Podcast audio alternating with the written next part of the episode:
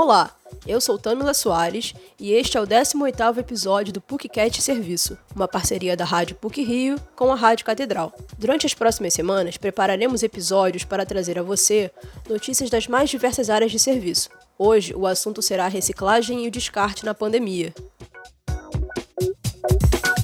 Você já se perguntou para onde vai todo o lixo que você consome? Segundo o balanço da Associação Brasileira de Empresas de Limpeza Pública e Resíduos Especiais, durante a pandemia, o consumo do brasileiro aumentou, tal como o descarte de resíduos. Quantas máscaras você jogou fora até agora? E embalagens plásticas? Agora imagina isso numa escala continental, como a do Brasil. Segundo outra pesquisa da Abrelp, a média de lixo hospitalar por pessoa para tratamento da Covid-19 tem sido de 7,5 kg por dia.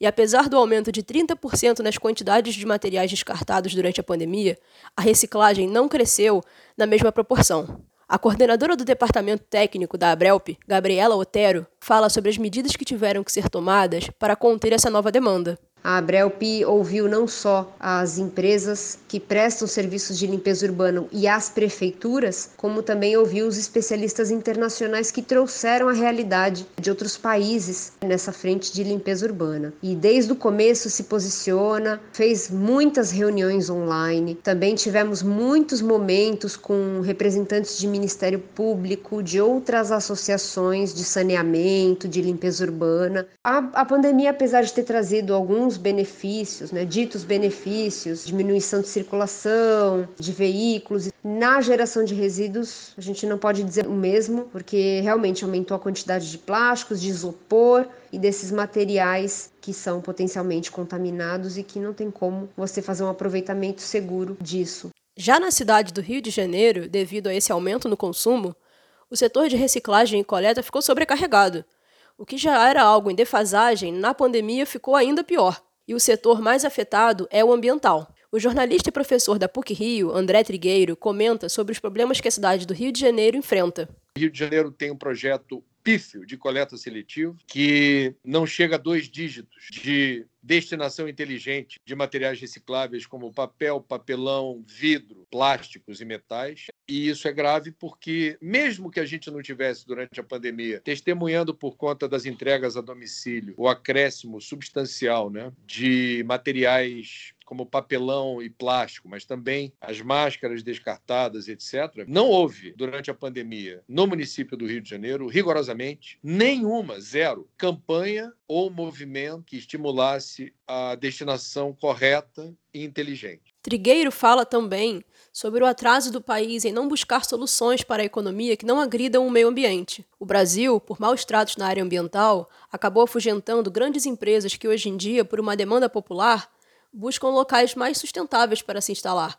Ou seja, essas indústrias que poderiam prover empregos e melhorar o capital da cidade não veem o Brasil como um país viável para investimentos. O jornalista ressalta que durante a pandemia, e principalmente no ano passado, enquanto o mundo reduzia a emissão de gases estufa, o Brasil elevou em dois dígitos qual é a solução para a Amazônia? A solução proposta pelo atual governo passa por algo que alude a um modelo desenvolvimentista do século XVIII, do 19, que é a exploração irracional, nada inteligente e descolada de toda uma conjuntura de projetos sustentáveis que contam, inclusive, com generosas linhas de crédito e de financiamento no mundo, quando você entende que existem maneiras de gerar emprego e renda e produzir riqueza que não sejam sinônimos de devastação, destruição e um cenário de terra arrasada. Além desses problemas, outra parte da linha de frente de combate também tem sido prejudicada. Muitos garis e coletores foram submetidos a condições perigosas de trabalho, com aglomerações, escassez de materiais e de equipamentos de proteção.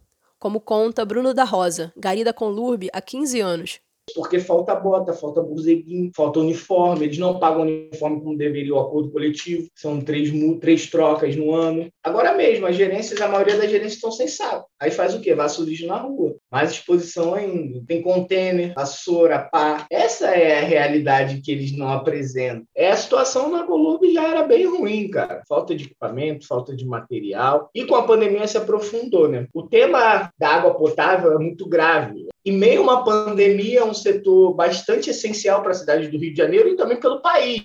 A gente via gente ao nosso lado morrendo. O cara ia para trabalhar, no outro ele internava e depois, bom, a gente só descobria que o camarada morreu. Né? Procurada sobre as declarações do funcionário Bruno da Rosa, a Conlurb se negou a gravar áudio esclarecendo a possível situação de escassez. E em texto enviado previamente, a Conlurb alega que todo o material de proteção foi entregue aos funcionários.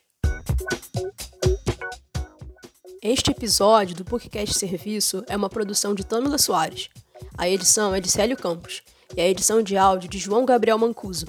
Lembramos que a Rádio PUC Rio faz parte do Comunicar, que é coordenado pela professora Lilian Sabac. Voltaremos na próxima sexta-feira. Até lá!